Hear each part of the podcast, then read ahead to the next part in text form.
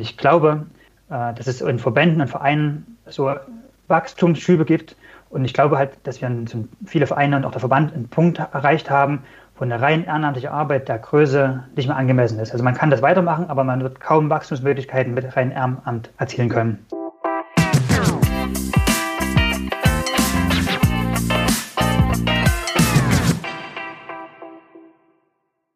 Dobry večer, Johann. Hey, hey, Jan. Äh, wir haben uns eine kleine kreative Pause gegönnt, äh, müssen wir zugeben. Ähm, Johann, was hast du gemacht in den zwei, drei Wochen ohne mich? Ich, äh, ich habe gearbeitet. Ich musste Geld verdienen. Dann habe ich auch irgendwie ein, zwei kleine Projekte ja, absolviert. Das war ganz, das war ganz nett. Aber jetzt freue ich mich, dass wir endlich mal wieder starten können und äh, das auch mit einem ziemlich cooler Gast, besonderer Gast. Und äh, ja, Jan, lass mal, lass mal loslegen.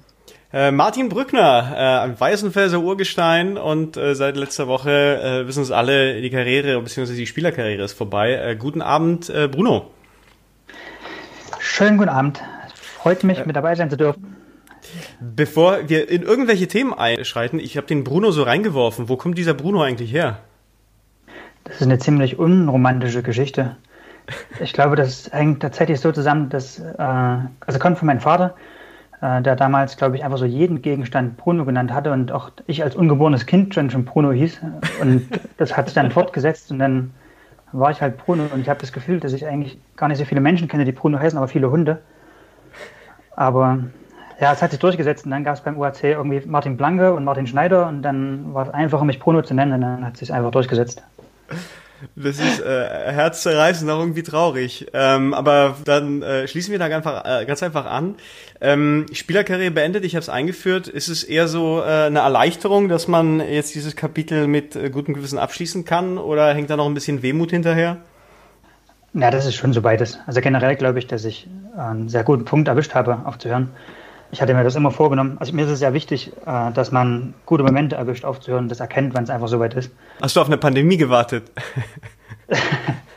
ja, genau, das war dann das ultimative Zeichen. Äh, nein, das ist irgendwie ist es jetzt schon komisch, nach, nach so vielen Jahren aufzuhören und irgendwie auch traurig. Und wenn man dann zurückblickt und jetzt nochmal also sich auch so das alles so vor Augen führt, was da so passiert ist, ist es traurig, aber gleichzeitig äh, war das halt so eine, so eine schöne Zeit dass ich da wirklich mit, auch mit gutem Gewissen jetzt aufhören kann. Und wie gesagt, ich glaube, da einen ganz guten Moment erwischt zu haben. Man hat die äh, Saison ja im Grunde wirklich abgebrochen. Die wurde ja statistisch auch gar nicht annulliert, aber ein Meister hat es auch nicht gegeben. Es gab Länder, in denen wurde der Meister dann anhand der Tabelle auch bestimmt. Ähm, Wäre das etwas gewesen, das äh, hätte man sich eigentlich in Weißenfels gewünscht oder äh, eigentlich nicht? Nein, das, das ist Quatsch, weil äh, wir wissen, dass das Floorball eine Playoff-Sportart ist und, und, dass in den Playoffs die Meisterschaft ermittelt wird. Und das wäre nicht, nicht fair gewesen. Und ich glaube auch einfach, da muss man auch äh, sportliche Werte verflechten. Und, und das heißt dann, man gewinnt sportlich oder gar nicht. Und hier wäre es nicht sportlich möglich gewesen. Und dann ist es einfach nur völlig gerecht, dann zu sagen, dann verzichtet man auf eine Meisterschaft. Äh, du hast äh, auch so ein bisschen über ein neues Kapitel gesprochen, ähm, hast in deiner Vergangenheit beim UHC auch regelmäßig Trainerpositionen äh, eingenommen, auch in der ersten Mannschaft schlussendlich, als Spielertrainer oder dann sogar als äh, passiver Trainer eine Weile. Ähm, ist, sind das Ambitionen, die äh, bei dir immer noch vorhanden sind oder ähm, wie bleibst du dem Floorball-Sport äh, erhalten? Ja, also es gibt zwei äh, Wege, die ich gerade für realistisch halte. Das eine ist, dass ich die Leidenschaft für das Trainersein wirklich nicht verloren habe. Also ich merke da schon, dass ich da wirklich Lust drauf habe. Aber das ist momentan einfach so durch die private Situation, arbeitstechnisch und so weiter nicht realistisch. Aber ähm, ich will das nicht ausschließen für die Zukunft. Ähm, möchte das schon gerne nochmal machen. Aber ähm, ein zweiter Weg, der vielleicht so ein bisschen schneller beginnen kann, äh, das ist schon die, die Funktionärsebene, ähm, wo ich da schon gerade wirklich Lust habe, auch so einen, so einen Verein noch was zurückzugeben auf einer anderen Ebene, wo man sich halt dann vielleicht im Vorstand oder so engagiert und dann ja, versucht auch so die Entwicklung von dem Verein weiter mitzutragen und mit, mitzuentscheiden. Aber du wirst nächstes Jahr kein Trainer sein, oder? Nein, auf keinen Fall. Das ist, äh, also wenn zum einen für die Männermannschaft haben wir äh, mit Ilka Kittele einen, einen, hervorragenden Trainer, das war überhaupt kein Thema. Ähm, wenn, dann wäre es ja irgendwie eine Nachwuchsmannschaft gewesen und ähm, das ist halt, wie gesagt, aus dem, der jetzigen Situation einfach nicht möglich. Äh, das wird noch ein bisschen Zeit dauern, aber wie gesagt, ich hoffe sehr, da nochmal zurückzukommen und möchte das, dieses Kapitel Trainer auf jeden Fall noch nicht abschließen, sondern ja, aktuell wirklich nur diese Spielerzeit. Wir haben uns ja vorgenommen, dass wir äh, den, das heutige Gespräch so ein bisschen zweiteilen. Ähm, den ersten Part macht äh, deine Karriere beziehungsweise die, die vielen Jahre, die du ähm, im Floorball persönlich verbracht hast. Und den zweiten Teil ähm, widmen wir uns deiner äh, Masterarbeit im Studium, die du ähm, der deutschen Floorball-Entwicklung äh, gewidmet hast. Damit wir da so ein bisschen diese Themen auch unterteilen und, und ähm, da auch Sachen nicht vermischen, äh, arbeiten wir in diesen zwei Episoden. Ähm, also bleiben wir ein bisschen bei dir, um das Ganze einordnen zu können. Weißenfels ist ja ein historischer Hotspot für äh, fürs deutsche Floorball. Äh, wie hat es eigentlich bei dir angefangen? Wie bist du eigentlich dazu gekommen? Das ist jetzt so ähnlich unromantisch wie die Geschichte mit den Spitznamen. äh, irgendwann kam Rolf Blanke, hat mir einen Schläger gegeben und dann hat meine Mutter eine AG gegründet in der Schule und dann war mein Bruder mein Trainer und so hat das Ganze begonnen.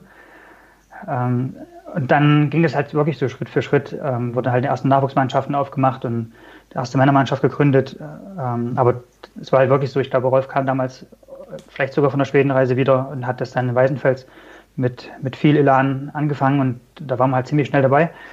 Dann habe ich halt noch, wie das halt so als Kind auch ist, noch ganz viele andere Sportarten gemacht, mit Fußball, Handball, Volleyball auch mal versucht.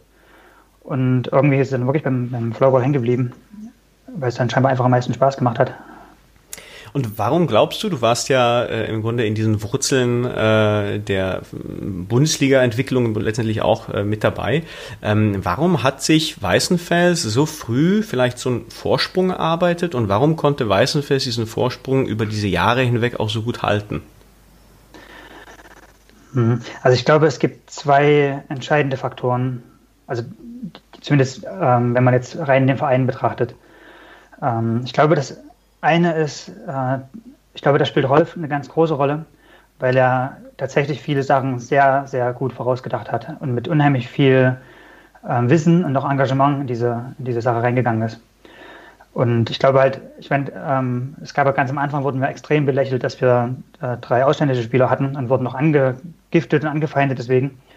Äh, was ich natürlich auch irgendwo so individuell verstanden habe, weil das ein, ein Wettbewerbsvorteil war, ähm, den nicht jeder sofort mitziehen konnte. Aber ähm, unterm Strich kann man vielleicht sagen, dass wir dann auch schon noch Vorreiter waren, weil innerhalb von wenigen Jahren haben ganz viele Vereine nachgelegt und wir hatten mit einmal so einen riesen Vorteil. Und wir haben es, glaube ich, auch sehr geschickt geschafft, diese, diese Spieler mit in die Nachwuchsarbeit zu integrieren, auch in der ganzen Konzeptentwicklung von, von der Floorball-Ausbildung mit zu integrieren, was uns da, glaube ich, einen äh, großen Vorsprung gegeben hat. Und das sind halt so Bereiche, wo Rolf unglaublich weit gedacht hat und, und vorausgedacht hat und einfach wenn man das als Wettbewerb begreift, was es ja ist im Sport, äh, glaube ich, einen entscheidenden Vorteil eingebracht hat. Der zweite Faktor, den ich sehe, äh, ich glaube, wir hatten von Beginn an in der, der Männermannschaft, es war ja auch eine, schon eine turbulente Zeit am Anfang, weil auch die Trennung mit Hohe damals war und auch da so ein, wie eine Art Selektion war. Und ich glaube, es hat sich aber eine Mannschaft so Schritt für Schritt, also von Beginn an und dann immer mehr herausgebildet, äh, wo unheimlich wichtige Charaktere, glaube ich, drin waren. Ich glaube, das ist auch so eine Truppe gewesen, die einfach nicht immer wieder zusammenkommt, äh, weil da sehr, sehr starke Persönlichkeiten, sehr ehrgeizige Persönlichkeiten drin waren, sehr, sehr wissbegierige ähm, Persönlichkeiten. Und ich glaube, dass diese, diese Kombination ähm, hat es unglaublich äh, befördert, eigentlich dann so eine, so eine Präsenz aufzubauen und auch so eine, so eine Stärke aufzubauen. Spielt da vielleicht auch die Stadt so ein bisschen äh, eine Rolle, weil das ist ja tatsächlich in Deutschland relativ häufig eher äh, kleinere Städte, die dann äh, gewisse Strukturen ha äh, haben, beziehungsweise weniger Konkurrenz. Bei euch ist die Situation noch ein bisschen anders, weil ihr ja den äh, lokalen Basketballverein habt, der im Grunde ein Profisportverein ist. Ähm, sind das auch vielleicht nochmal Strukturen, die dabei vielleicht etwas geholfen haben? Ja, also ganz generell, das ist das, was ich meinte. Das eine war jetzt so diese interne Betrachtung ähm, wenn man jetzt diese Außensicht nimmt, ähm, war sicherlich die Stadt Weißenfels da einfach auch eine, eine sehr fördernde äh, Institution. Ähm, beim Basketballverein sehe ich halt auch nicht wirklich als Konkurrenz, weil, weil der MBC in völlig anderen Sphären arbeitet als, als reiner Profiverein äh, mit einem Budget von, von ein paar Millionen Euro. Ähm, da braucht man nicht, nicht über Konkurrenz zu sprechen. Ich denke eher, dass wir sogar dann teilweise davon profitieren, weil zum Beispiel die Stadthalle es so nicht geben würde, wenn, wenn hm. es MBC nicht gegeben hätte. Ja, genau. Ich hatte das eigentlich als, als eher eine positive Wechselwirkung gemeint, weil ja. äh, wenn du in kleineren Städten bist, wo äh, Floorball dann vielleicht die, der einzige Verein ist, der eine Bundesliga spielt oder einen höheren äh, Wettbewerb wahrnimmt, ähm, dann äh, sind die Grenzen relativ schnell gegeben. Aber wenn du da einen Verein hast, der dann vielleicht auch nochmal ein Profiverein ist, der reizt vielleicht einfach die Grenzen dann in der Stadt auch nochmal aus, dass man sich selbst als als kleinerer Verein, als Randsportverein halt vielleicht auch noch ein bisschen weiterentwickeln kann. Ähm, kann ja gewesen sein, ne? Ja, das, das denke ich schon. Wenngleich man auch sagen muss, dass Weißen, also wieder positiv, ich glaube, Weißenfels ist auch eine sehr sportbegeisterte Stadt. Ähm, gleichzeitig haben wir aber auch schon noch eine ziemlich, ziemlich starke Konkurrenz. Also man muss dann auch, der, wir haben einen Ruderverein, die Olympiasieger hervorgebracht haben. Wir haben einen Mountainbike-Verein, der in der Bundesliga fährt. Ähm, wir haben riesen traditionsreiche Vereine im Handball und Fußball, Badminton. Also es ist schon für so eine relativ kleine Stadt, es ist ein enorme, enormes Sportpotenzial, was da ist. Insofern ähm, also es gibt halt dann auch einfach so Vor- und Nachteile, wo man dann halt schaff, äh, schauen muss, dass man sich da gut positioniert. Und das ist uns scheinbar relativ gut gelungen. Äh, dich hatte ja vor nicht allzu langer Zeit, vor ein paar Jahren war es, ähm, hat es dich nach Schweden verschlagen. Hast in äh, Schweden gespielt, ich glaube sogar mittrainiert ähm, als äh, Trainer. Kannst du vielleicht noch genauer sagen? Erstens, wie kam es dazu? Und zweitens, gab es vielleicht wirklich Eindrücke oder ähm, Einstellungen, die du, die ganz neu für dich waren oder die du gerne halt mit nach Deutschland, auch nach Weißenfels mitgebracht hast? Okay, also zu der Frage, wie es dazu kam, ähm, das war tatsächlich, also absoluter Schwerpunkt war das, das Traineramt. Äh, das war damals so da die Situation, äh, es müsste in der Saison 11-12 gewesen sein, da hatten wir äh, mit Samuel Schlettmann, Viktor Gustafsson und Henrik Lundblad drei schwedische Spieler. Und äh, das war eine Saison, wo ich dann als Spieler auch aufgehört hatte und auch keinen Spielertrainer mehr gemacht habe und nur noch den, den Trainerposten übernommen habe. Und dann kam Ende der Saison von Viktor, der dann zurück nach Schweden ist, die Frage, ob ich nicht mitkommen möchte, weil Ingelstar IBK einen Trainer sucht. Und ich weiß jetzt nicht gar nicht ganz genau, dass vielleicht sogar noch ein Jahr versetzt war, da will ich jetzt gar nicht das Falsche sagen. Auf jeden Fall entstand es daraus, dass er scheinbar recht zufrieden war und dann die, die Frage gestellt hat. Und dann ist es halt so, wenn du jetzt die Anfrage kriegst von einem Verein, ähm, ob du nicht kommen möchtest, dann dauert das ungefähr zwei Minuten und du weißt, ja, das musst du auf jeden Fall machen. Dann nochmal zwei Tage das zu organisieren und dann war das Thema durch. Ähm, und dann war das natürlich eine, eine Wahnsinnserfahrung. Ich habe dann quasi die erste Mannschaft äh, trainiert, die zweite Mannschaft äh, als Spielertrainer betreut. Und wir hatten halt, glaube ich, auch eine relativ schwierige Saison. Es war Division 2, also vierthöchste Liga. Und es war aber so, dass da genau zu dem Zeitpunkt sich eine Drittligamannschaft aufgelöst hatte und auf zwei andere Vereine sich aufgeteilt hatten der Liga. Ähm, dazu kamen zwei Aufsteiger, die dann zum Schluss direkt durchmarschiert sind, unter anderem so der, das Farmteam von Vexio Vipers. Mhm. Und es war so, dass irgendwie die Division 2, glaube ich, selten so gut ist, wie, wie das in der Saison war. Das war das Niveau war höher als Bundesliga auf jeden Fall, weil auch jede Mannschaft hatte irgendwie so locker sechs bis zehn Spieler, die SSL oder als Erfahrung hatten. Mhm. Also auch unsere Mannschaft hatte, ich glaube, so sechs, sieben Spieler, die, die beim Vipers gespielt hatten vorher. Und da war schon ein enormes Potenzial in der, in der Liga. Und ja, das war natürlich äh, als Trainer eine, eine riesen Herausforderung, weil du kommst ja dann auch so an als Deutscher und hast erstmal einen riesen Respekt davon und ähm, fragst dich erstmal eigentlich so ein bisschen auch, was kannst du denen jetzt auch geben und ähm, kannst du irgendwie auch so die Erwartungen dann quasi auch bändigen. Ich hatte da einen Spieler, den, den nannten sie Mr. Vipers, weil er 13 Jahre beim Wechsel Vipers gespielt hat. Und dann hast du eigentlich das Gefühl, dass der viel mehr weiß als du und ähm, und dann hat sich, es war halt auch menschlich eine sehr, sehr liebe Mannschaft. Wir sind so gut zurechtgekommen. Ähm, und auch das Feedback nach der Saison war einfach unglaublich positiv. Aber die Akzeptanz ja, ja. war durchaus da. Ja, absolut. Da gab es überhaupt keine Probleme. Äh, das war ein völliger Fehlglaube von mir. Ähm, die, die waren da völlig dafür bereit und noch total offen, sich da darauf einzulassen. Äh, ich glaube, was halt ein bisschen schwierig war, war schon das Sprachliche, weil du dann alles auf Englisch machen musstest und da bleibt einfach so ein bisschen was liegen. Gerade auch so in Einzelgesprächen. Du hast halt viele Spieler, die können damit gut klar. Dann hat man einige Spieler, äh, für die ist es schon ein bisschen tricky, die es dann nicht ganz so gut sprechen, dann doch ein bisschen schüchtern sind, manchmal Meinung zu sagen. Das merkt man schon. Und auch wenn ich das so aus Weißenfels kannte, weil wir schon oft auch in Englisch hier reden, ähm, war das trotzdem nochmal eine neue Erfahrung dann in der, ist auch aus der, dieser Perspektive. Ja, dann war es im Prinzip äh, zum einen eine sehr, sehr ausgeglichene Liga. Es hat mega Spaß gemacht. Dann hatten die ein völlig verrücktes Ligasystem. Die ersten beiden sind aufgestiegen und ab Platz fünf oder so begann die Abstiegsrunde. Und wir waren quasi immer gleichzeitig im Aufstiegskampf und Abstiegskampf. Es war ein völlig kurioses Gefühl, wo du eigentlich so drei Spiele vor Schluss noch nicht wusstest, ob du jetzt wirklich sicher die Liga hältst oder ob du vielleicht noch aufsteigen kannst. Äh, war auch damals emotional ziemlich, ziemlich schwierig. Ja, also es war ein, äh, schon so eine Erfahrung, die, die ähm, aber, sensationell aber, war. Aber habt ihr die Liga geschafft? Ja, ja, also wir haben dann so ein Spiel verändert oder zwei Spiele verändert, war dann der Aufstieg nicht mehr möglich und dann auch doch auch der, der Abstieg nicht mehr. es wäre auch völlig unverdient gewesen, aber man hat halt ähm, gegen 9-8 gewonnen zum Beispiel. Also es gab, ich glaube, eine einzige Mannschaft ist dann wirklich gegen Ende der Saison rausgefallen. Man wusste, okay, die schaffen das auf keinen Fall.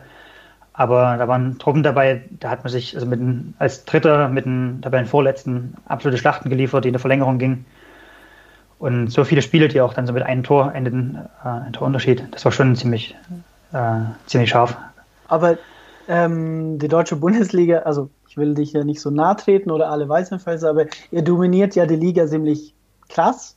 Ähm, war das halt eine ganz andere Gefühl jetzt plötzlich? Nicht diese, okay, wir gewinnen die Spiele und Playoff ist nach der halben Saison gefühlt schon fix und jetzt musstest du bis zu Ende kämpfen? War das, das war ganz neu? Ähm, nein, nicht wirklich. Also ehrlicherweise habe ich auch diese, diese Spiele in Weißenfels oder die, die Saisons in Weißenfels nie als, als gegeben betrachtet. Also ich, wir sind eigentlich nie in der Saison oder ich, ich persönlich noch als Mannschaftsmehr oft da nie irgendwie rein und, und, nach dem Motto, ja, jetzt werden wir alle weghauen und dann geht es in den Playoffs scharf. Also wir wussten eigentlich immer, dass wir uns über die Saison auch entwickeln müssen, weil du, du brauchst einfach eine Entwicklung über eine Saison, dass du in den Playoffs wirklich besser spielst als Saisonbeginn.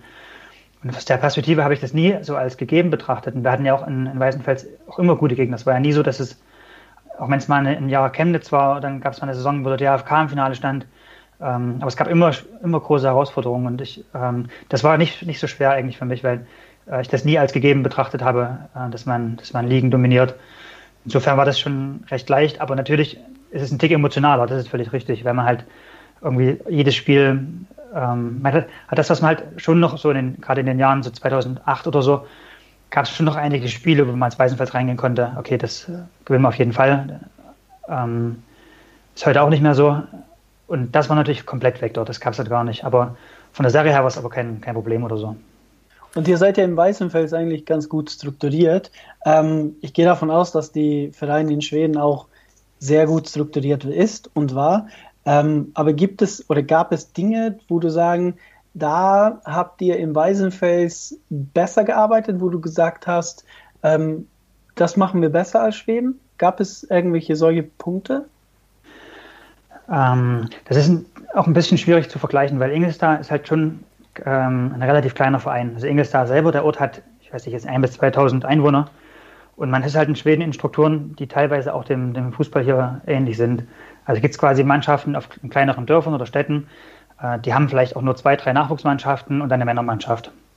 Jetzt hat man in Schweden aber derart viele Spieler, äh, dann kommen halt dann irgendwie pro Saison auch mal schnell zehn neue, wenn man das braucht, äh, weil halt äh, es so viele Mannschaften gibt und so viele Spieler, dass es kein, kein Problem ist. Das heißt, man kann die Strukturen der beiden Vereine schwer vergleichen. Also ich glaube halt zum Beispiel in der Nachwuchsarbeit ist, ist Weißenfels halt schon deutlich besser, aber wir haben natürlich 40.000 Einwohner und haben auch einen ganz anderen Ansatz in dieser Richtung. Äh, da hat sich Ingelstar aber auch schon deutlich wieder gefangen, die machen jetzt auch wieder wesentlich mehr ähm, im Nachwuchsbereich. Insofern ist das nicht, ähm, nicht ganz einfach, das, das zu vergleichen. Wenn ich jetzt auch so die Kontakte zu Vexio Vipers nehme, ich meine, dann ist es natürlich schon so, dass dort ähm, äh, der Verein deutlich professioneller damals schon aufgestellt war, als Wenskan damals noch, ähm, als, als Weißenfels ist. Das merkt man an der Anzahl Nachwuchsmannschaften, das merkt man an der Anzahl an Teambetreuern, also selbst bis, ähm, ich war vor ein paar Jahren mit meiner U15 in, in Schweden, da haben wir auch gegen die Vipers gespielt, ähm, da war ich also als Trainer mit und dann stehen dort fünf Trainer auf der Bank und das sind Strukturen, die wir hier leider noch nicht haben und äh, die aber dringend kommen müssen, glaube ich. Wo ich noch äh, vielleicht nachhaken würde, ist, das eine sind die Strukturen in den Vereinen. Das andere ist, wenn wir jetzt einen Verein vergleichen, der sportlich vielleicht ungefähr die Kategorie spielt wie, wie Weißenfels, Gab es aber trotzdem irgendwelche mentalen äh, Eigenschaften oder dann halt spielerischen Eigenschaften, wo du sagen würdest, die sind komplett anders als in Deutschland? Woran ich mich nämlich erinnern kann oder was, was uns oft äh, zugetragen wird von den ähm, skandinavischen Spielern, die kommen und wenn man ein Spiel verliert oder äh, wenn es irgendwie heiß wird, ähm, die, die, die, die halten uns in Deutschland so ein bisschen für, zu entspannt. Also die, die nehmen gewisse Sachen ein bisschen emotionaler wahr. Äh, erklärt vielleicht auch die äh, Berliner Karrieren, aber ähm, hast du da irgendwelche, äh, irgendwelche äh, Unterschiede wahrgenommen, die dann schon nochmal eklatanter waren? Also vielleicht ganz, ganz generell. Ähm, ich bin der Meinung, dass man kann wirklich von Land zu Land schauen und sieht verschiedene Kulturen im, im Floorball. Also ich glaube, dass Finnland zum Beispiel, also man kann nicht von skandinavischen Ländern sprechen, weil ich der Meinung bin, dass mhm. die Mentalitäten, auch die Ausbildung und die Floorballkultur in Finnland eine andere ist als in Schweden. Auf jeden Fall. Also wenn ich es mal zum Beispiel nehme, Äh, was die, die, schwedischen Spieler mir gesagt haben, ist, sie möchten ziemlich klare Anweisungen von mir haben. Also sie möchten bis dahin, dass ich halt wirklich vor einem Einsatz sage, mach den den Spielzug. Ähm, also sehr, sehr klar strukturiert und, und äh, sie haben sehr viel gefordert von mir als Trainer. Wenn ich das, was ich vom finnischen Floor mitbekomme, geht sehr dahin, dass man die Leute individuell so gut ausbildet, dass man als Trainer, äh, als Spieler selber ähm, sehr gut im Entscheidungen treffen sind, im Decision Making. Und ich glaube, da ist ein völlig anderer Ansatz auch vom, vom Coaching dann logischerweise gefragt. Was ich in Schweden halt gemerkt habe, ist, dass sie äh, eine sehr große Autorität in den Trainer gesehen haben, dass sie sehr viel oft gefordert haben von, von einem Trainer. Ähm, was die ähm, Emotionalität betrifft, ähm, dann kann ich das schon bestätigen. Also wir hatten natürlich auch einige Spieler dabei, die haben halt, sind von, von Vipers weg und zu uns gekommen, weil sie nicht mehr den Aufwand gehen wollten. Die haben dann vielleicht auch eine gewisse Lockerheit gehabt. Das ähm, ist dann vielleicht auch einfach so, wenn man so einen Lebenszyklus von den Spielern nimmt, auch normal, dass man dann zu Ende der Karriere mit einer gewissen Lockerheit rangeht. Aber generell kann das, kann das schon stimmen. Wenngleich ich sagen muss, dass ich, das ist halt eine Eigenschaft, die wir als Weißenfels auch immer hatten. Also bei uns hat, also Niederlagen war ja auch immer so ein Thema bei uns sehr umstritten. Also wir haben das wirklich gehasst und, und haben dann äh, Niederlagen sehr, sehr ernst genommen und, und äh, wirklich viel Energie da reingesteckt. Insofern war das für mich auch keine Umstellung, weil ich das auch so kannte von, von uns.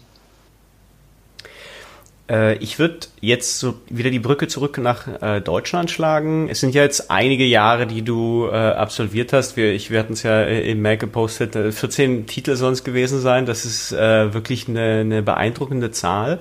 Wie würdest du jetzt, wenn du ein paar Meter Abstand nimmst und dir diese ganze äh, Reise ansiehst, ähm, welche Änderungen würdest du in der Bundesliga ähm, sportlich gesehen sehen? Was sind so die Sachen, die sich äh, deiner Meinung nach in diesen Jahren wirklich am stärksten und am interessantesten entwickelt haben?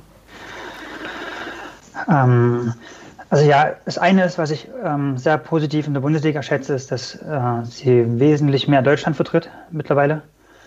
Ähm, weil es einfach früher wirklich so ein paar Hotspots gab in, in Mitteldeutschland, dann Norddeutschland und ich finde es halt unglaublich positiv, dass jetzt äh, West- und Süddeutschland immer mehr nachziehen und äh, vielleicht auch überholen schon. Äh, das finde ich eine unglaublich positive Entwicklung, die, ähm, die sehr wichtig ist, glaube ich, für uns. Das Zweite ist, dass ich glaube, dass die, ähm, die Mannschaftsdichte und auch die, die Leistungsdichte deutlich zugenommen hat. Was ich vorhin schon mal sagte, es gab halt schon ein paar Jahre, wo man bei bestimmten Spielen wusste, okay, das kannst du nicht verlieren. Das ist egal, wie wir heute spielen, wir werden das Spiel gewinnen. Und das ist ähm, mittlerweile einfach überhaupt nicht mehr der Fall. Egal, ähm, wann wir, gegen wen wir spielen, ähm, es ist immer klar, wenn wir einen Scheißtag erwischen und einen Gegner einen guten Tag, kann uns jeder schlagen das sind, glaube ich, sehr, sehr wichtige Entwicklungen. Ähm, dann ist eine Entwicklung, die ich positiv finde, ist, glaube ich, dass sich zumindest auf Bundesliga-Ebene äh, immer mehr Trainer herausbilden, die, die dort mit, mit viel Elan dabei sind und, und, wirklich Qualität mit reinbringen. Weil sich vor ein paar Jahren, glaube ich, hatten wir auch taktisch einfach einen ziemlich großen Vorsprung als, als UAC. Und der ist halt dann logischerweise, schrumpft er dann, weil man halt auch nicht permanent innovativ sein kann. Und da haben, glaube ich, viele Mannschaften auch sehr, sehr aufgeholt. Wo die Bundesliga aus meiner Sicht nach wie vor ja, einfach noch, noch viel aufholen muss, und das ist überhaupt kein, nicht, nicht böse gemeint oder sowas, äh, das ist im, Bereich Schiedsrichterwesen einfach.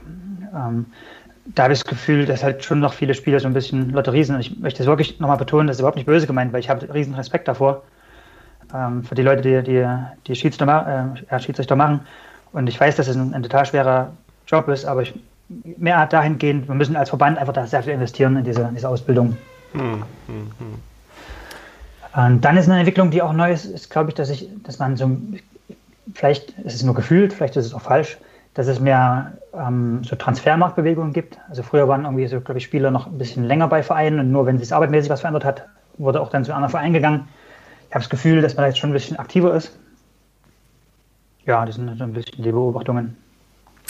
Ähm, wenn wir da so ein bisschen in die, in die Schmankerl reingehen, ja, es waren ja einige, ähm, was war in den Jahren vielleicht jener Titel, den du am meisten schätzt? Äh, ich, tippe, ich tippe, Johann äh, würde Vizepokalsieger 2010 sagen, oder, Johann? ich, ich, ich, ich sage erstmal nichts. Nein, ernst gemeint. Was, was waren Siege, die dann vielleicht sogar überraschend kamen oder wo man sich dachte, ähm, also hier haben wir wirklich sehr viel Herzblut liegen lassen?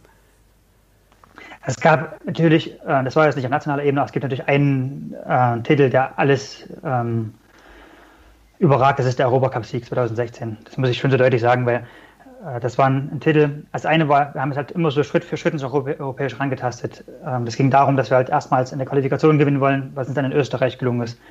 dann hatten wir diesen ganz großes, ganz große Ziel, erstmals beim Europacup ein Spiel zu gewinnen als deutsche Mannschaft. Dann ist das gelungen und dann gab es quasi diesen letzten Schritt. Wir wollten, also in Weißenfels war es so, dass wir rangegangen sind, ähm, dass wir wussten, dass es ein Traum von uns ist, dass wir das, das holen wollen. Wir haben immer vom Titel gesprochen. Ich glaube auch, dass man da in Deutschland viel zu viele Jahre sich auch so ein bisschen international zu schwach geredet hat.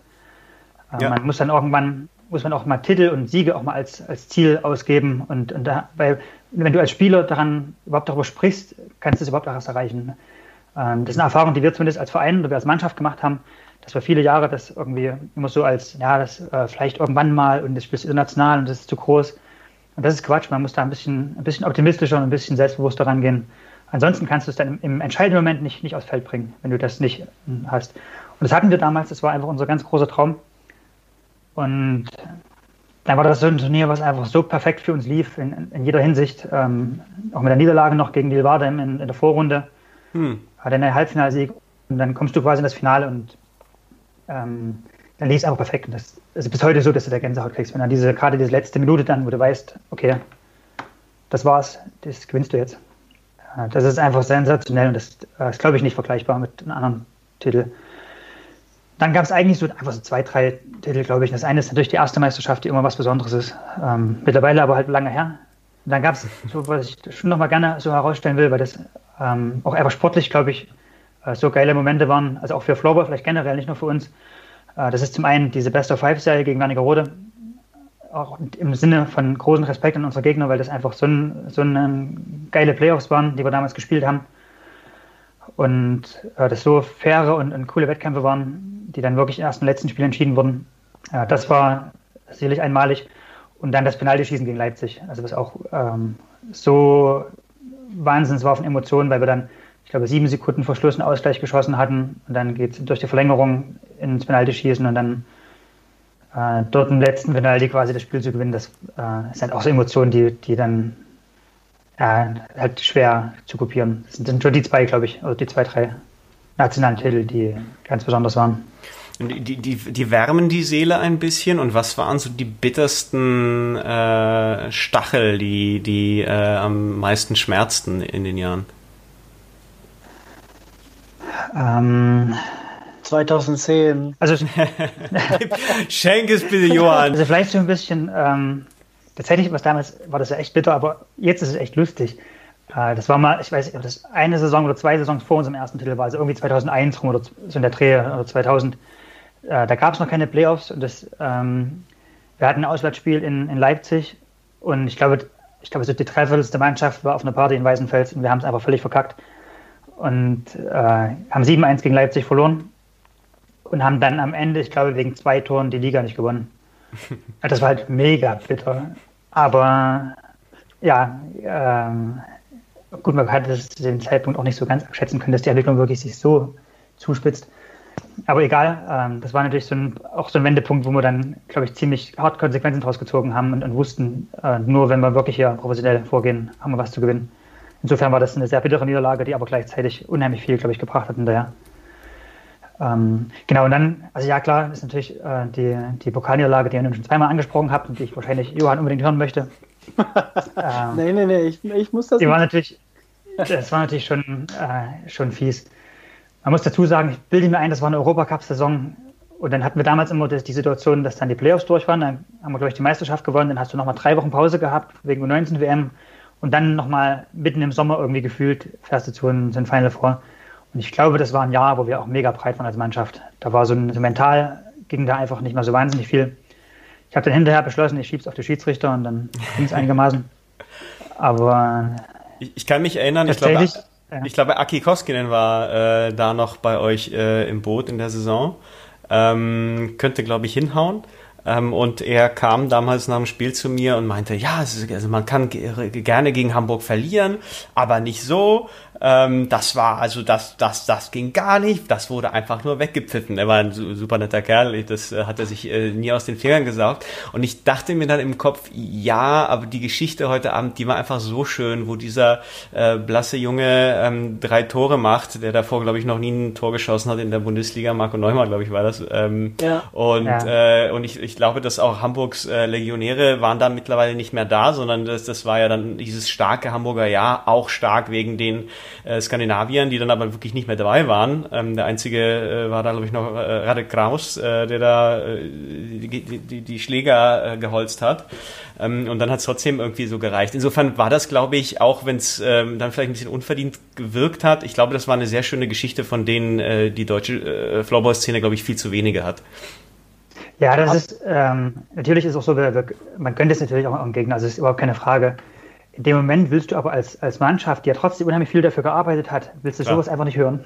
Ja, das ja. ist eine äh, objektive, völlig korrekte Meinung. Rein subjektiv was für uns ähm, hat es wirklich nicht fair angefühlt. Und dadurch, dass ich das auch noch weiß, hat es wirklich nicht, scheinbar wirklich nicht fair, fair angefühlt. Mhm. Weil ich weiß halt wirklich noch, dass wir uns, glaube ich, sogar einig waren, Johann, dass das äh, schiedsrichtertechnisch ein bisschen knifflig war. Weil das war so mit einer Zeitstrafe verbunden, ähm, wo ihr dachtet eigentlich, dass ihr runtergeht und dann wurde einer von uns runtergestellt und das war sehr überraschend. Aber. Ja, also ähm, ich, ich kann aber nur einfach, also ich kann äh, wahrscheinlich zwei Stunden über diese, diese, diesen Tag äh, oder dieses, dieses Wochenende, weil das ist einfach so, äh, so ein verrücktes Erlebnis.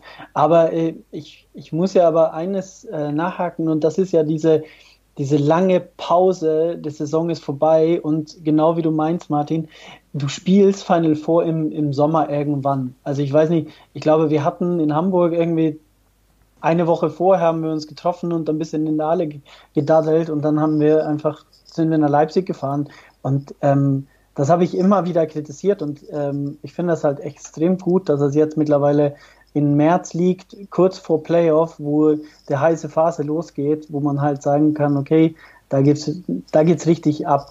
So. Ja, ja, absolut.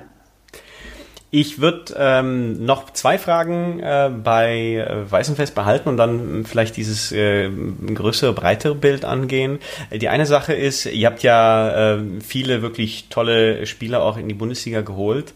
Äh, wer war der Mitspieler, wo du sagen würdest, okay, das war nochmal ein anderes Talent, also das hat nochmal äh, wirklich Spuren hinterlassen und äh, auch einen Eindruck hinterlassen?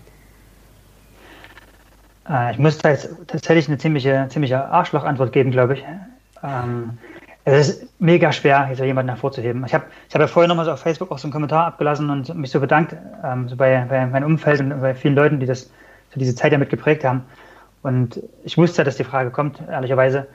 Und habe dann schon mal drüber nachgedacht. Und äh, es ist einfach in diesen, in diesen Jahren sind so unglaublich viele Sachen passiert und so, so ich habe so viele coole Leute kennengelernt und von Leuten gelernt und äh, mit Leuten zusammengespielt. Es wäre jetzt, es fühlt sich für mich gerade so völlig falsch an, jetzt irgendwie einen Spieler da hervorzuheben, auch mhm. wenn das halt gerade total blöde Antwort für euch ist. Aber ähm, gefühlt kann ich es tatsächlich nicht, weil äh, es fühlt sich völlig falsch an. Ja, dann machen, dann machen wir es einfach äh, für dich. Ja. Äh, ich habe nämlich, ich habe nämlich auch okay. drüber, ich habe mir auch drüber nachgedacht, was, ähm, wer war denn so ein Spieler in den Jahren, der vielleicht äh, einen am meisten prägen würde, wenn man da mitgespielt hätte? Ähm, einer ist mir tatsächlich hängen geblieben und das war Jamo Eskelinen. Äh, er war jetzt kein besonderer Sympathiebolzen, muss ich sagen, auf dem Platz. Ähm, da gab es ein paar Sachen, wo ich mir dachte, äh, Junge, die kannst du dir in Deutschland sparen. Ähm, aber also seine seine seine Pässe, äh, das war wirklich ein Gedicht. Also das war für mich etwas, wo ich ähm, äh, mich schon innerlich so ein bisschen bedankt hat. Na endlich holt jemand so ein bisschen Poesie in die Liga rein. Äh, es war so ein bisschen Pirlo mit dem Schläger. Den fand ich, äh, da hatte ich richtig Spaß dran, ähm, in der Mittellinie getunnelt zu werden, muss ich sagen. Also ich muss jetzt auch dazu sagen, ich hab, äh, damals war ich auch, glaube ich, nur Trainer. Ähm, es hat natürlich auch mega Spaß gemacht, Jamo zu trainieren. Also Jamo ist ein, ein unglaublich cooler Typ. Äh, wir haben uns von der, ich glaube, von der ersten Sekunde an verstanden. Wir hatten auch äh, relativ lange Verhandlungen, also nicht, weil er an, große Ansprüche hatte, sondern weil unsere Verhandlungssituation damals ein bisschen tricky war. Ähm, und ein bisschen Geduld haben musste und es war, hat sich so ein bisschen hingezogen und ähm, mit dem Moment, wie er ankam, ähm, hat es funktioniert. Und also bis heute, wir, wir quatschen regelmäßig. Er ist auch irgendwie einmal im Jahr in Weißenfels mhm. und besucht uns. Ähm, das hat so eine gute, hat, dieses eine Jahr hat so viel, so eine gute Verbindung gebracht. Äh, ich, ich, kann das wirklich bestätigen. Also wenn er auf dem Feld war, er sicherlich ein bisschen ein Krebel. Äh, das ist halt dann tatsächlich sein Charakter. Aber was er innerhalb der Mannschaft auch äh, geleistet hat und wie er auch mit den Leuten umgegangen ist, ich, äh, fand ich wirklich ähm, ziemlich stark und, und das stimmt, also was er auf dem Feld konnte. Und ähm, wir haben auch so viel diskutiert über, über Taktik und, und, haben uns da, glaube ich, gegenseitig nochmal sehr viel weitergebracht. Das, hat, das war unheimlich spannend, diese Diskussion. Hat mir auch sehr viel Spaß gemacht, in so ähm, auch schon erfahrenen Spieler, der in so vielen Ligen und Vereinen schon war, äh, so, so coole Gespräche zu haben und so, ähm, so weit weiterzukommen. Also auch Ihnen, ich glaube, Ihnen auch mitgeholfen zu haben, nochmal neue Sachen mitzubringen. Es hat mega Spaß gemacht. Aber vielleicht äh, kann ich doch mal auf die Frage doch noch ein bisschen präziser antworten. Aber, ich, aber jetzt stellvertretend für viele, viele andere Spieler möchte ich halt so einen, kann ich doch noch mal einen Namen nennen. Äh, das ist Ansi Soini. Und hm. nicht, weil er, weil er nicht eigentlich unbedingt, weil er unglaublich viele Scorerpunkte gemacht hat. Ähm, was Ansi nochmal so, und deswegen halt auch stellvertretend ähm, in den Verein eingebracht hat, wie mit was für einer Identifikation Ansi in unserer Nachwuchsarbeit gearbeitet hat, äh, das ist einfach sensationell, weil ich finde das halt so krass, dass ein, ein Finne hierher kommt und vielleicht nicht wie viele andere oder wie viele vielleicht meinen könnten, dann ein bisschen Party machen möchte, Auslandsjahr, sondern der hat sich so eingebracht, hat so akribisch damit gearbeitet und so viele Ideen mit eingebracht.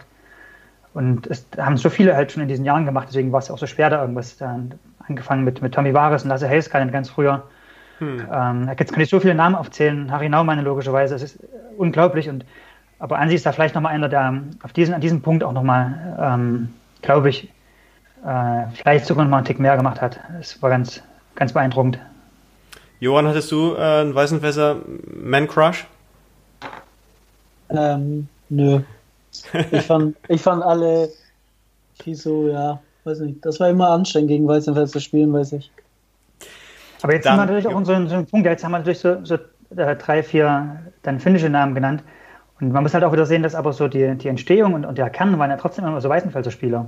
Klar, ja. Und das ist halt das, was ich meinte, das ist auch so schwer, dass und ich kann halt dort wieder mit so vielen Namen anfangen. Auch, ähm, ich will das halt schon aber nochmal erwähnen, dass äh, mir das unglaublich wichtig ist, dass wir, glaube ich, immer sehr gute auch ausländische Spieler hatten, aber dass der Kern der Mannschaft ja bis, bis heute immer wieder aus dem Nachwuchs ja mitkommt. Und äh, das ist, glaube ich, wirklich eine ganz wichtige Eigenschaft von der Mannschaft. Auf jeden Fall, ja, ich glaube, das, das, war, das war auch für uns als äh, Gegner, glaube ich, immer äh, letztendlich auch das Argument, warum es so lange gehalten hat, weil diese drei, vier ausländischen Spieler, die überholt sich ja mittlerweile jeder zweite Verein, aber maskiert damit halt, äh, dass da halt gewisse Hausaufgaben halt nicht gemacht wurden. Aber bei euch war es eben die Kombination aus diesen starken Legionären und eben dieser, dieser Nachwuchsarbeit, die dann halt zusammen dann nochmal eine Klasse draufgelegt hat. Also das äh, auf jeden Fall, ja. Ja, und und mittlerweile muss man halt auch sagen, früher hat man ja immer gesagt, pass mal auf, äh, da ist diese Finne bei Weißenfels, ähm, da müssen wir irgendwie aufpassen. Heute muss man halt wirklich sagen bei euch, dass, ähm, dass ihr halt eine extrem starke Breite haben in der Mannschaft. Man sieht ja halt auch eure deutsche Spieler, ähm, die schießen ja halt auch die wichtigsten Punkten und ähm, entscheiden halt die Tore selbst. Und das äh, ist ja eine Entwicklung, die bei euch dann halt extrem, also mir persönlich, ich finde das extrem positiv. Ich würde jetzt die Brücke schlagen zum Thema Entwicklung. Ähm, Martin, du hast äh, dein äh, Studium abgeschlossen mit einer äh, Masterarbeit, die äh, heißt oder die den Titel trägt Entwicklung eines strategischen Marketingkonzepts für den Floorballverband äh, Deutschland. Ähm, zunächst einmal, was hast du überhaupt studiert, dass man äh, sowas schreiben darf? Und warum hat es dich interessiert? Ähm, ich muss ein ganz klein wenig ausholen. Und zwar habe ich an sich ein BWL-Studium gemacht, äh, ein Diplom-BWL, und hatte dann, so dann auch ein bisschen beim UAC gearbeitet und hatte dann eine Situation, wo ich eigentlich überlegt habe, welcher Arbeitgeber nimmt dich jetzt eigentlich mit der Ausbildung und weil BWL dann doch so ein bisschen alles nichts ist und wenn du dann nicht sofort Referenzen sammelst, dann hilft es dir, glaube ich, nicht so wahnsinnig viel. Also hatte ich mich entschieden, das zu vertiefen und habe das dann, habe dann ein MBA in Sportmanagement gemacht. Und im Rahmen von diesem MBA habe ich dann diese Arbeit geschrieben, äh, deren Titel etwas äh, falsch ist eigentlich. Ähm, das hat so ein bisschen terminliche Gründe gehabt, dass ich dann sehr allgemeinen Namen geben musste. An sich ging es mir darum, es gibt halt in der Wissenschaft unglaublich viele Arbeiten zum Fußball, zum Basketball und so weiter. Und ich habe das Gefühl, dass so kleinere Sportarten ähm, so unterrepräsentiert sind, logischerweise, weil es weniger Daten gibt, weil die Nachfrage nicht da ist und so weiter. Für mich aber ist das sehr spannend. Ich hatte halt auch den Bezug zum Floorball, äh, logischerweise. Vielleicht auch die Zugänge zu gewissen Daten. Und deshalb habe ich mich im Prinzip so ähm, ja, Wachstumsmöglichkeiten von, von Randsportarten ähm, gewidmet am Beispiel von, von Floorball. Das war dann das, was ich machen wollte und gemacht habe. Genau, so kam das zustande. Ähm, ich glaube, wenn wir jetzt wirklich irgendwie in Details reingehen würden, würden wir uns vielleicht ein bisschen verzetteln, würden äh, in, in, in Themen äh, die Übersicht verlieren. Ich würde vielleicht nach gewissen Themengruppen fragen. Ähm, eine Sache wäre, was denkst du, sind so die unnötigsten Baustellen? Also Sachen, wo man sich denken könnte, also nach den Jahren und nach der Entwicklung, die diese Sportart schon genommen hat, da müssten wir doch eigentlich schon weiter sein? Mhm. Es kann jetzt halt sein, dass sich das ein bisschen verbindet mit der Frage, auch was, was sollte man machen, ähm, weil das ja sich ein bisschen dann noch daraus ableitet. Ähm, das eine ist sicherlich, ich glaube, dass wir viele Vereine, auch, mein Verein, also da will ich auch nicht irgendwie da mit dem Finger auf andere zeigen und sicherlich auch der Verband, äh, dass wir rein mit der einfachen Vermarktung der, insbesondere der Bundesligen, äh, glaube ich, einfach zu wenig gemacht haben. Äh, ich bin der Meinung, das war auch so ein, auch ein Ergebnis dann von meiner Arbeit, äh, dass die Bundesligen natürlich und die Nationalmannschaften absolutes äh, Kernprodukt von, von der Floorball Sportart und vom Floorballverband Deutschland sein müssen. Und ich bilde mir ein, wir stellen das medial noch nicht in dem Maß dar, wie wir es machen sollten. Das ist der, der eine Punkt. Der zweite Punkt ist, äh, wir haben bis vor kurzem an der rein ehrenamtlichen Struktur gearbeitet. Und ich glaube, äh, dass es in Verbänden und Vereinen so Wachstumsschübe gibt. Und ich glaube halt, dass wir viele Vereine und auch der Verband einen Punkt erreicht haben, wo eine rein ehrenamtliche Arbeit der Größe nicht mehr angemessen ist. Also man kann das weitermachen, aber man wird kaum Wachstumsmöglichkeiten mit rein Ehrenamt erzielen können. Wenn wir alleine diesen Marketingbereich nehmen, dann ist das so viel Aufwand, der betrieben wird, wo ich glaube, dass es nicht nachhaltig ehrenamtlich mehr, mehr stattfinden kann. Das heißt, ich bilde mir ein, es müsste, müssten Professionalisierungsstrategien kommen und wo ich der Meinung bin, auch dass Floorball Deutschland jetzt schon, schon ein paar Schritte in die richtige Richtung gegangen ist, mit, ich glaube, jetzt drei Festangestellten, wenn ich es richtig auf der Homepage gesehen habe, ähm, die das wahrscheinlich wesentlich besser abdecken können. Ein dritter Punkt, den ich sehe, ähm, da möchte ich jetzt eigentlich gar nicht so sehr so alte Wunden aufreißen. Ich glaube, das ist so dieses Thema Kooperation. Ich glaube, es gibt oder gab zu lange auch so ein, so ein Gegeneinander im Verband zwischen Vereinen ähm, ich glaube, das muss man halt schnellstmöglich überwinden, aber auch hier sehe ich momentan zumindest auch in den Gesprächen, die wir jetzt gerade in dieser Corona-Pause hatten, ziemlich gute Ansätze, dass da, glaube ich, viel Kooperationsbereitschaft entstanden ist in den letzten Jahren. Ich glaube, das sind so ein paar Baustellen, die ich, die ich da auf jeden Fall sehe. Und dann ist natürlich noch ein ganz großer Punkt, ähm, den man hier wahrscheinlich als, als meiner Meinung nach, und da glaube ich, Jan, bist du auch ein bisschen anderer Meinung vielleicht sogar, ähm, oder, oder teilst das nur teilweise, ähm, das ist das, das ganze Thema Bildung. Ähm, wir haben aus meiner äh, Sicht das nicht so geschafft, und ich fange mal andersrum.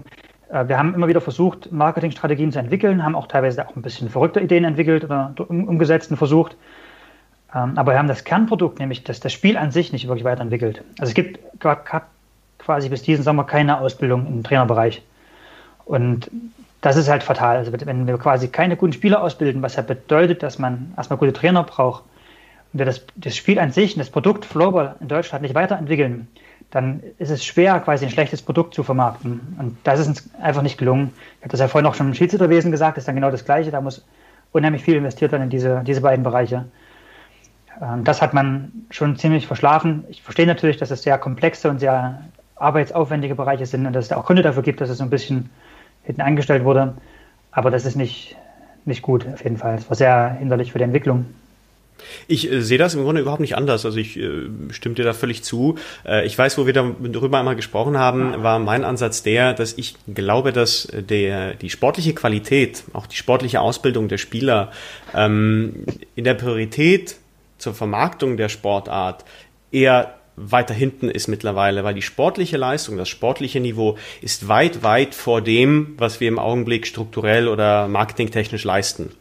Ähm, und das, glaube ich, war ähm, mein Ansatz. Ähm, insofern, äh, ich glaube, du hast natürlich jetzt völlig recht, weil äh, es bringt ja natürlich dann auch nochmal mit sich, dass zum Beispiel die National Nationalmannschaften Erfolge feiern, dass die äh, Liga ausgeglichener ist, das heißt, die Spiele sind auch spannender und das alles geht Hand in Hand. Also das kann ich so auch natürlich unterschreiben. Ähm, was äh, ich vielleicht fragen würde, ist, inwiefern du jetzt, was dich jetzt hauptsächlich für, für Flowball interessiert, weil letztendlich auch äh, das Kernthema an deiner Arbeit, siehst du außerhalb unserer Sportart vielleicht gewisse Muster oder Entwicklungen, wo man sagen kann, na guck mal, die sind diesen Weg gegangen oder das ist äh, eine Sportart, die in ihrer Struktur oder in ihrem Auftreten her vielleicht sowas wie eine äh, kleine Blaupause liefern kann?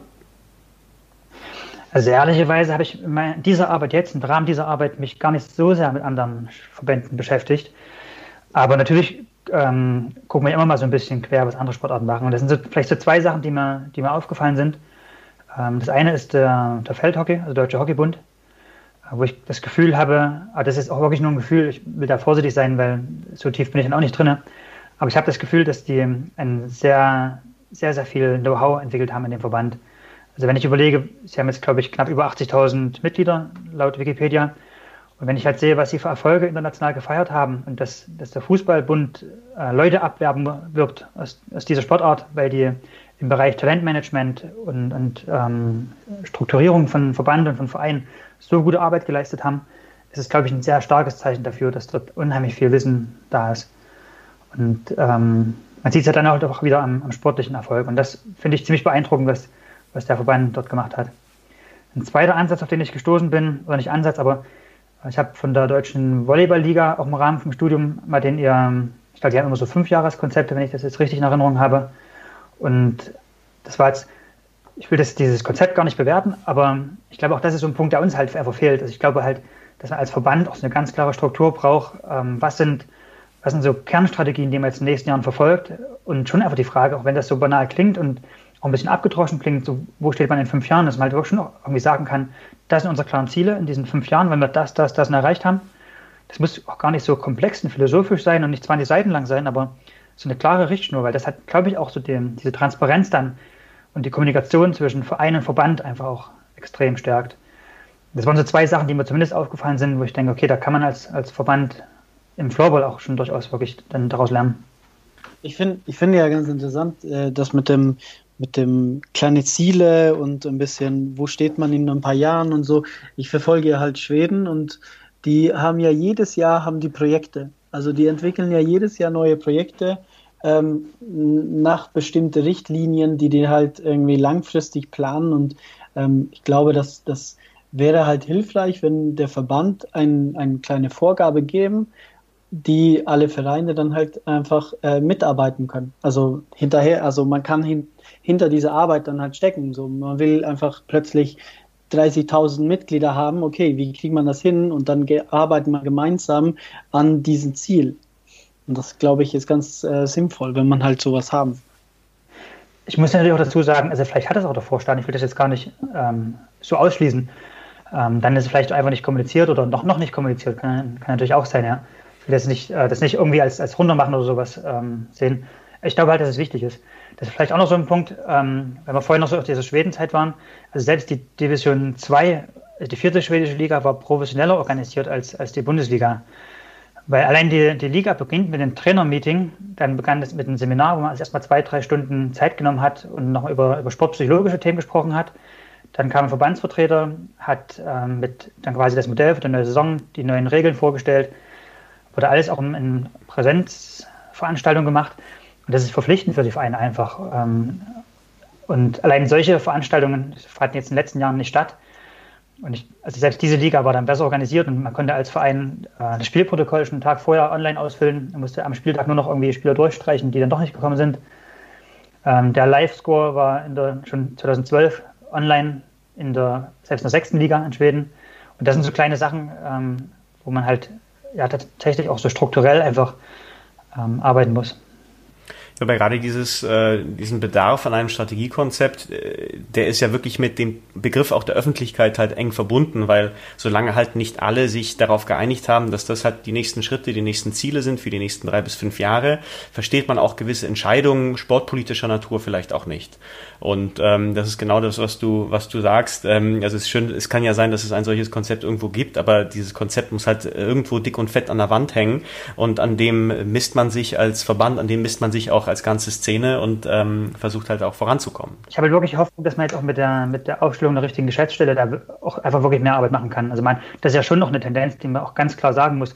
Also wenn ich jetzt die letzten Jahre nehme, äh, seitdem Roland Büttner zum Beispiel die Bundesliga organisiert, ist es als Teammanager so viel einfacher, weil die Kommunikation von ihm so positiv ist und so schnell ist.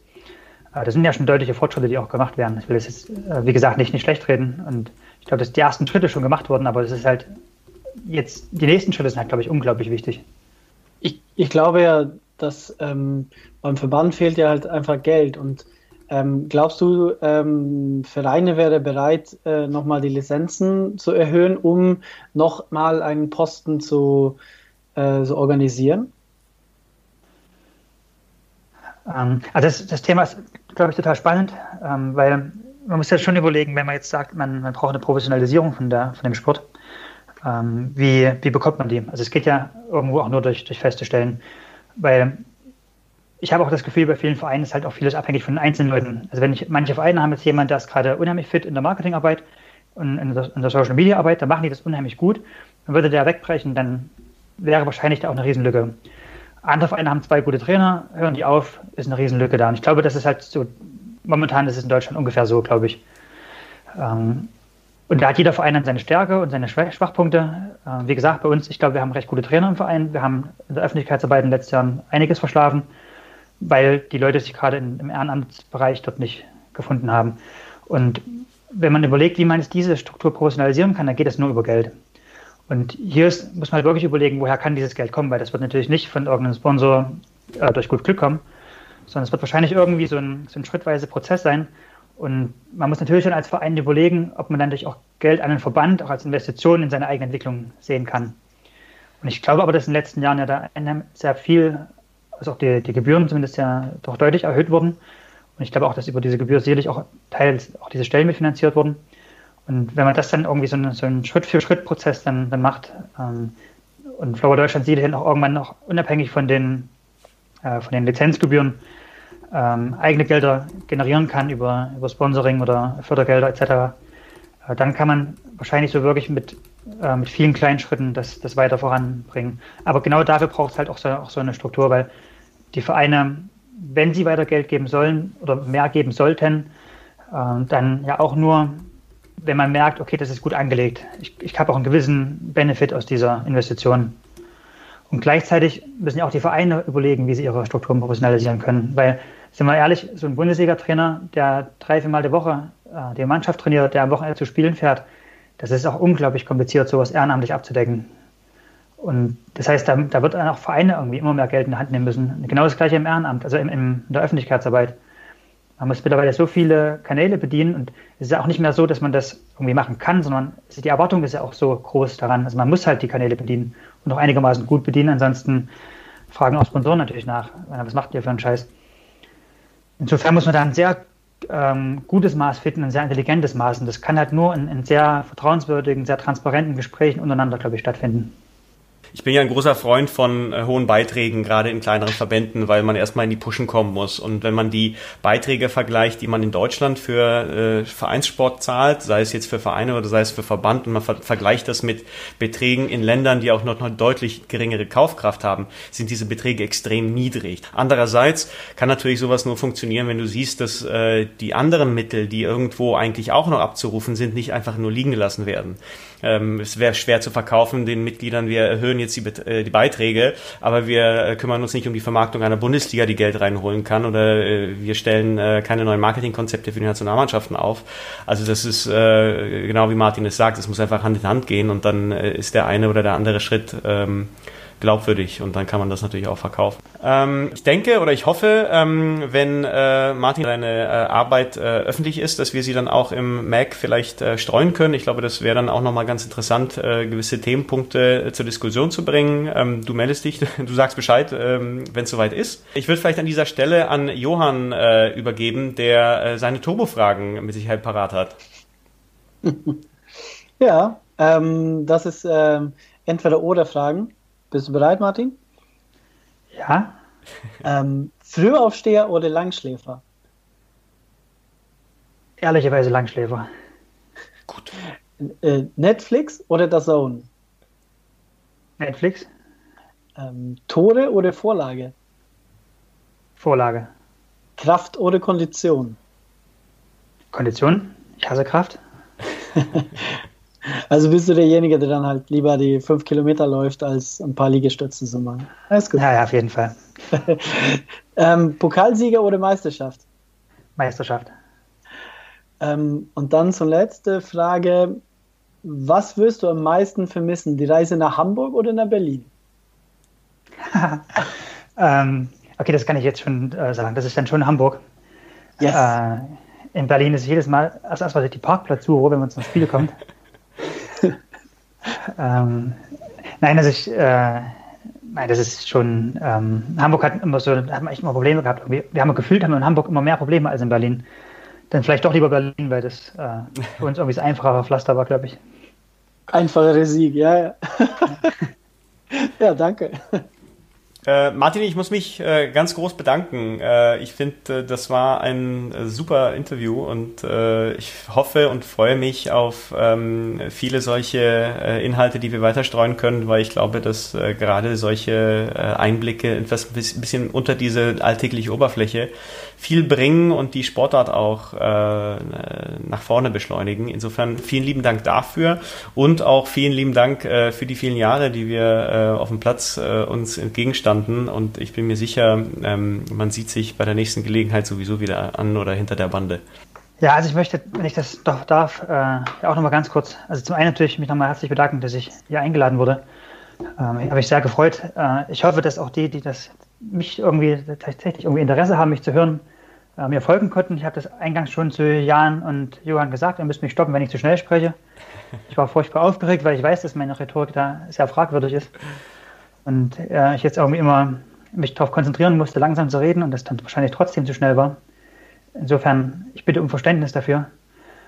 Und zu allerletzt vielleicht noch ganz kurz, äh, ich habe das heute auf Facebook geschrieben, ich möchte wirklich nochmal unheimlich vielen lieben Dank so an, an alle möglichen Menschen sagen, die da irgendwie in den letzten 20 Jahren das mit begleitet haben. Ähm, ob verschiedenste Gegner, Schiedsrichter, äh, Trainer, Zuschauer und so weiter. Ähm, es war, glaube ich, so eine so schöne Zeit. Ähm, das ist schon sensationell. Gut, dann ähm, vielen lieben Dank, Martin. Äh, Johann, wir legen bald nach. Äh, wir haben sogar äh, den Verband äh, als nächsten äh, Gast parat und äh, noch einige andere Sachen haben wir in der Hinterhand. Also noch ganz vorbei ist alles nicht. Ähm, insofern ähm, danke Martin, äh, danke Johann, äh, danke liebe Hörer und äh, habt einen schönen Tag. Tschüss. Adios.